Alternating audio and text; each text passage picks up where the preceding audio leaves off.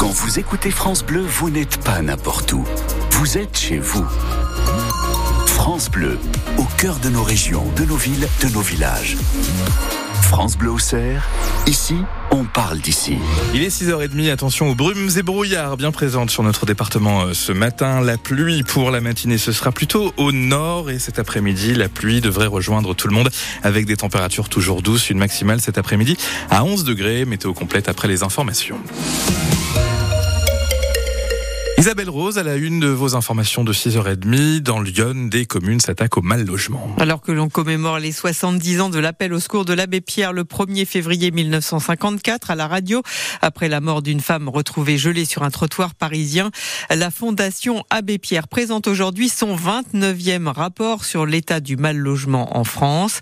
Et on estime qu'il y a plus de 4 millions de personnes mal logées dans notre pays. Alors dans Lyon, pour lutter contre l'habitat indigne, plusieurs communes communes ont mis en place le dispositif du permis de louer. Elles délivrent des autorisations de mise en location après visite des appartements. C'est le cas par exemple à Joigny, Saint-Julien-du-Sault, Senglet et Tonnerre. Tonnerre où la mesure a été prise, mise en place en 2019, comme l'explique Mathilde Pic, directrice générale des services à la mairie. On a forcément affaire à des marchands de sommeil, comme on peut les appeler. On en a de moins en moins parce que les réhabilitations sont de plus en plus qualitatives, notamment depuis 2-3 ans là, avec l'arrivée des étudiants de Créasup. Euh, mais dans les villes comme, euh, comme Tonnerre, où on a un patrimoine euh, bâti très ancien, c'est vrai qu'on a, on a souvent eu des problèmes de, de ce type-là. Les propriétaires, est-ce qu'ils sont maintenant au courant ou est-ce qu'ils sont toujours surpris par, par la démarche C'est vrai que ceux qui font la démarche de demander le permis de louer, normalement, c'est ceux qui sentent euh, dans les règles, on va dire. Mm. Après, ce qui est plus compliqué, c'est de, entre guillemets, faire la chasse à ceux qui, qui font du mal logement. Après, il y, y a, tout ce boulot d'aller euh, d'aller chercher ces propriétaires indélicats, quoi. Depuis la mise en place du permis de louer à Tonnerre il y a 5 ans, 231 logements ont été visités et 24 permis de louer seulement ont été refusés, principalement pour des défauts électriques. Cela représente moins de 10% des logements visités. Le permis de louer est valable de 2 ans et il doit être renouvelé à chaque changement de locataire. Alors faut-il généraliser ce permis de louer pour lutter contre le mal logement? C'est la question que l'on vous pose. Vos témoignages aussi, on les attend. Vous vivez dans un logement insalubre.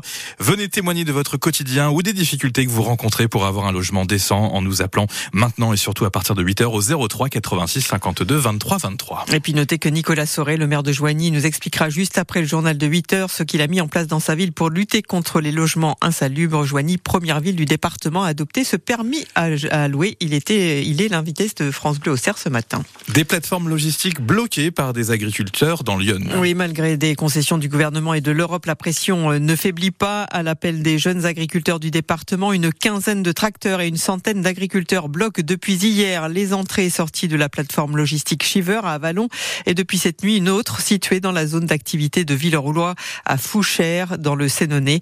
À Auxerre, des agriculteurs et des associations sympathisantes ont prévu de se poster sur le pont Paulbert de 8h à 11h pour évoquer la crise agricole à l'appel cette fois de la Confédération paysanne. Hier en fin d'après-midi, plusieurs dizaines d'agriculteurs ont tenté d'entrer sur le site du marché de Ringis. Lingroun rouge à ne pas franchir, euh, avait prévenu le gouvernement. Résultat, eh bien, près de 90 personnes interpellées, William Moreau.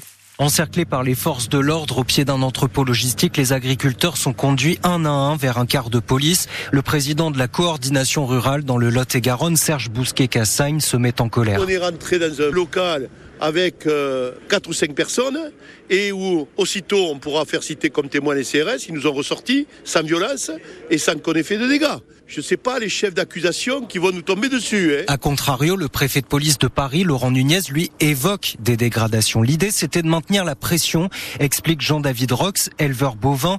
Comme les autres, il est entré dans le site à pied. C'était important de dire qu'on nous avait dit, vous arriverez jamais à Rungis, de prouver que euh, on pouvait arriver aussi à Rungis. Et s'il faut venir avec des tracteurs, on reviendra et on bloquera Rungis d'une autre façon beaucoup plus dure. Rungis, plus grand marché de produits agricoles au monde, symbole pour ces agriculteurs des prix d'achat trop bas, visage fatigué, parti lundi d'agent. Plus la patience pour certains de parler de leurs revendications. On n'a pas besoin de s'exprimer plus que ce qu'on a fait là, quoi. L'envie surtout de reprendre la route vers le Lot-et-Garonne avec, il l'espère, de nouvelles annonces du gouvernement. Emmanuel Macron se rend à Bruxelles aujourd'hui où il doit s'entretenir avec la présidente de la Commission européenne au sujet du futur de l'agriculture euh, en Europe.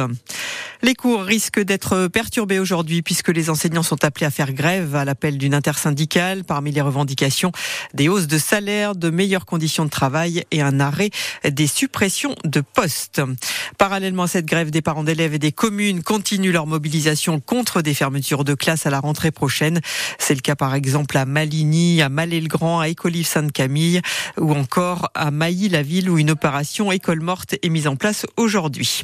Enfin, plusieurs changements avec des conséquences sur notre porte-monnaie en ce 1er février.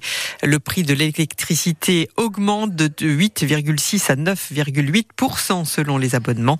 Prendre l'autoroute vous coûtera également en moyenne 3% de plus. Il est 6h35.